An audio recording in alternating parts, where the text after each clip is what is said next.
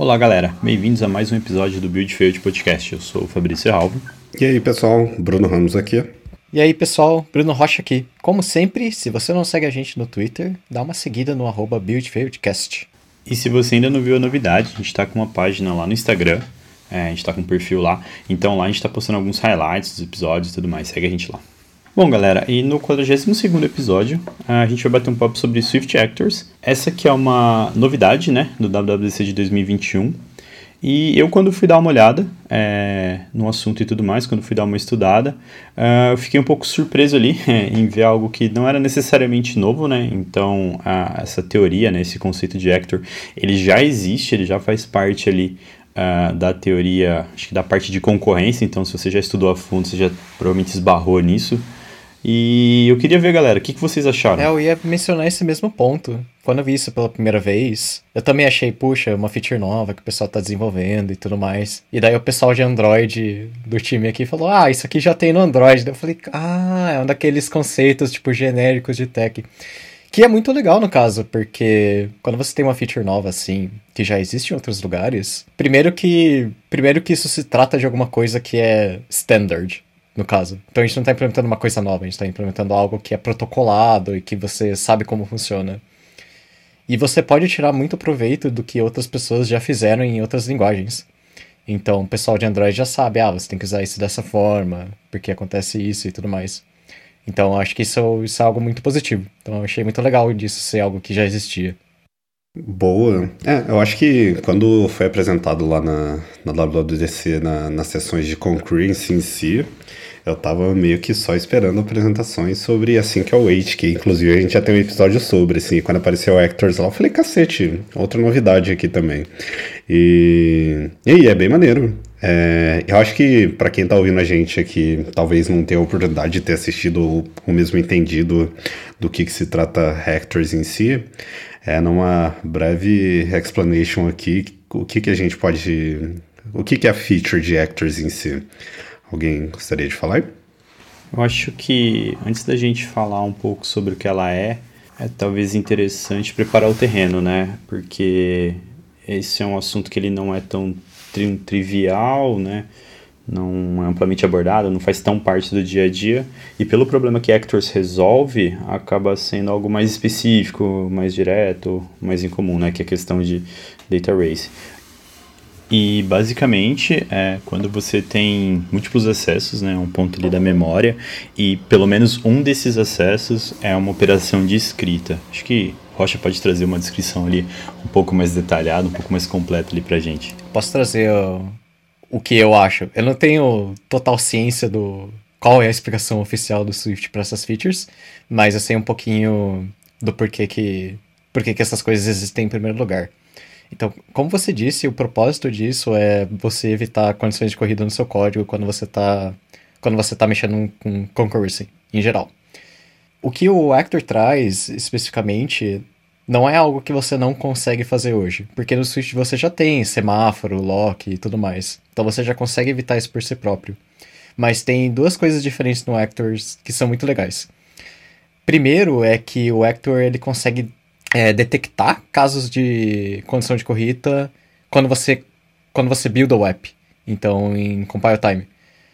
Isso é porque os actors eles são baseados em uma série de protocolos novos que tem de tipo, ah, esse tipo ele é seguro para concorrência e tudo mais. E tem todas aquelas regrinhas, tipo, ah, um actor só tipo, o estado de um actor só pode ser chamado de dentro de um actor. Tudo isso é feito para que eles consigam detectar esse tipo de problema em compile time deixar as coisas muito mais fáceis pra gente. E acho que uma segunda vantagem muito legal é que a sincronização em si, se você fosse fazer algum tipo de sincronização assíncrona hoje no Swift, você provavelmente usaria dispatch queues. Mas os dispatch, os dispatch queues, eles têm muitas falhas. E uma delas que eles explicaram na WWC é que eles são su susceptible, esqueci a palavra em português, para thread explosion. Ou seja, se você tem muitos queues, é, o dispatch queue ele não tem muito controle de quantas threads ele está criando. Ele só vai criar quantas threads você for pedindo lá no, no programa. Mas o Async Await e os Actors são baseados num novo sistema que eles chamam de Cooperative Threading Model, que é uma nova feature do runtime do iOS em que ele consegue sincronizar melhor esse tipo de trabalho assíncrono. Então, no caso, a vantagem que eles falam é que você nunca tem mais threads do que cores de CPU. E, inclusive, esse é o motivo do qual essas features, apesar de elas serem features do Swift em si, elas precisam de um iOS novo, que pegou muita gente de surpresa também. Mas esse é o motivo, é porque tem uma feature nova do iOS para lidar com as threads nesse caso, porque eles não queriam usar os dispatch queues normais. Acho que essas são as vantagens principais. E aí acho que vale também pensar é, por que, que isso foi adicionado ao Swift, né? A gente está com uma série de novidades aí sobre concorrência chegando nesse WWDC. Acho que é interessante olhar para isso também, né? Pô, tem algo ali, né? O que, que Hector resolve? E por que, né? Acho que quando que você utiliza ali o, o recurso. E acho que você pegou num ponto que, para quem já teve, esse, já teve esse tipo de problema, que não é trivial, né? É, condição de corrida e tal, acho que é o ponto de debugging, porque eventualmente você vai rodar, uh, você vai executar 10, 15 vezes o mesmo fluxo e não vai acontecer, sabe? Então, é, nem sempre ali você vai acertar o momento, sabe? De que vai para pegar ali a operação de escrita, né? E acho que quando a gente olha para uma tecnologia que resolve isso em compilação, acaba resolvendo ali, facilitando, né? Não precisa mais de um debugging ali, de certa forma. Acho que é um grande avanço para a plataforma, né, para o ecossistema ali do Swift e tudo mais. E acho que e acho que essas features novas de concorrência precisarem do iOS, acho que acaba fazendo muito sentido, né? Deve ser uma mudança muito grande, né? Não acho que não é nada trivial tudo isso que está entrando, né? Todas as, as questões de uh, Async Await e tudo mais. Acho que os vídeos do WWDC desse ano estão muito visuais ali para essa questão de threads, enfim, como as coisas estão ali dentro. Então acho que vale, vale muito a pena dar uma olhada. E acho que fica mais claro, né? A questão de uh, do motivo ali da gente precisar de uma versão nova de iOS, né? É, eu acho que esse é um ponto muito importante. Eu até reclamava no passado que se a gente tivesse qualquer tipo de framework em que, em que o estado tivesse assíncrono, a gente falava, cara, não, isso, isso, isso não vai dar certo. Tipo, provavelmente tem milhões de casos possíveis em que você vai ter que sincronizar código e a gente não consegue prever o que vai acontecer. Então eu sempre falava, ah, faz uma, uma fila serial com dispatch queue serial lá e joga tudo lá e, e se dane, sabe? E agora, com já que o Async Await e os, e os Actors eles têm um sistema de sincronização próprio, isso de fato fica bem melhor. Eu só, eu só gostaria de dizer, acho que uma coisa que a gente tem que manter em mente é que estado atômico não é a mesma coisa que thread safe. Então, os, os actors, eles podem ser seguros por si sós. Então, o estado, ele não tem condição de corrida. Mas se você tem mais de um estado, você manualmente vai ter que fazer alguma coisa para sincronizar eles entre si. Então, ele resolve alguns problemas, mas não todos os problemas. Você ainda vai ter que prestar atenção em certos casos. E acho que para complementar, né, é, só para reforçar ali, acho que o quão bom isso é, né, porque geralmente a gente tem problema para debugar essas questões de, de data race e a gente fecha os tickets ali eventualmente é, com, opa, não consegui reproduzir, né? Tipo, putz, vou, vou encerrar aqui porque não, não, não tô encontrando, não tô conseguindo encontrar o problema para então resolvê-lo, né? Então acho que trazer isso para tempo de compilação ali, meu, nossa, é sensacional. Sobre isso que você comentou, Brunão, é, eu lembro de, de, ter visto, lido bastante a documentação, mesmo não sendo tão rica lá na página do Swift.org, e lendo em blogs que a galera tinha postado. Não cheguei a testar a feature ainda do, do Actors em si, mas eu lembro da galera ter comentado de que a própria ferramenta, a própria implementação do Actors, ele já cuida é, dessa questão de vários estados, múltiplos estados, ele garante o próprio, próprio iOS em si, garante que múltiplas threads não tenham múltiplos acessos no mesmo tempo sobre aquele ob objeto em si.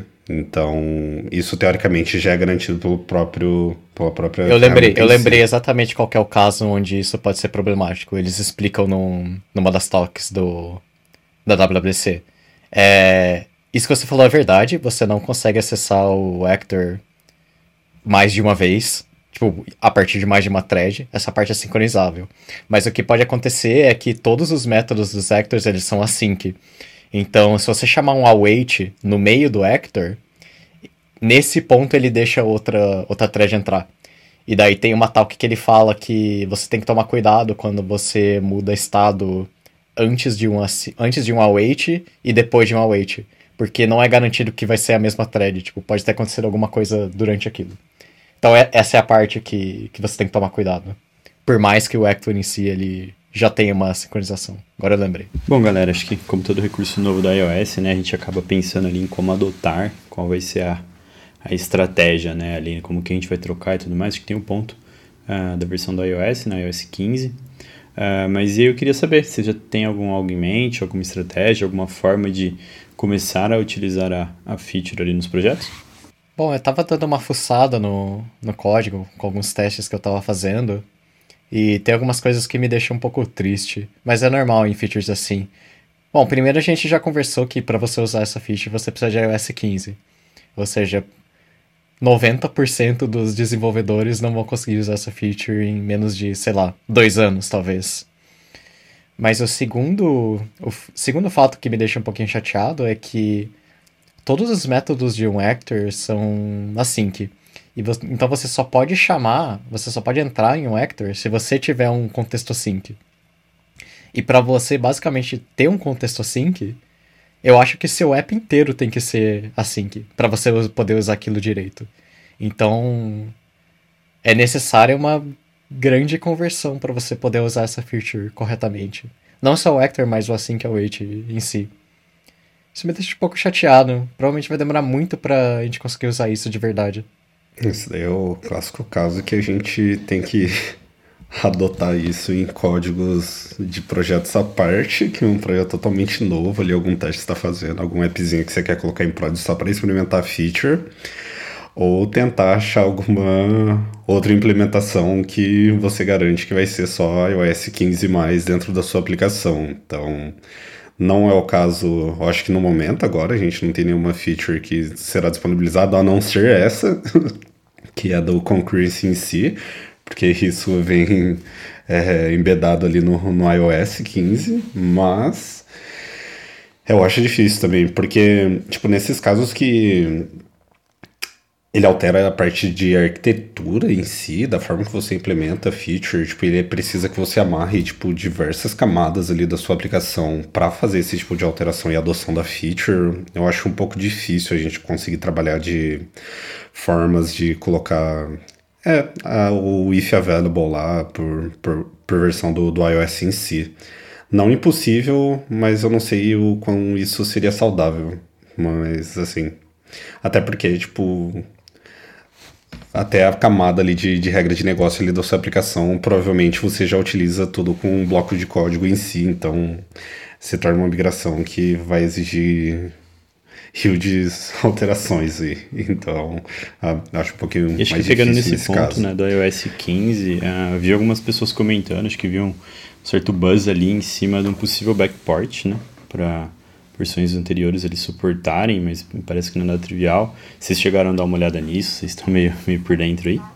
É, eu não sei. Eu acho que isso aí é o famoso em breve trading mark. Não sei se isso vai acontecer. É legal que é legal que isso é possível, mas o pessoal disse que isso exige uma certa quantidade de trabalho para fazer acontecer. Então, eu não sei dizer se realmente o pessoal vai atrás disso. Que, que, é aquela coisa, tipo, eu ouvi a publicação lá no Twitter, lá do, do rapazinho da Apple lá, comentando sobre a possibilidade de fazer, ter esse backport aí da feature. E várias pessoas se tweetaram e isso tá vivo até hoje, um único post, assim. Então, é, sim, aguarda, aguardemos. Se não me engano, eles apagaram esse post pouco depois. Então talvez isso. Sério? Eu não sei se voltou, mas eu lembro que fizeram um post, aí o pessoal divulgou, daí a pessoa apagou o post. Provavelmente alguém deve ter dado uma bronca lá na Apple. Não, não pode falar que a gente vai fazer isso aí, a gente não sabe então. É, porque querendo ou não, isso ah, e querendo ou não, isso, tipo, ficou bem divulgado, assim, tipo, pelo menos agora tá todo mundo no, no aguardo, assim, tipo, É, né, tipo...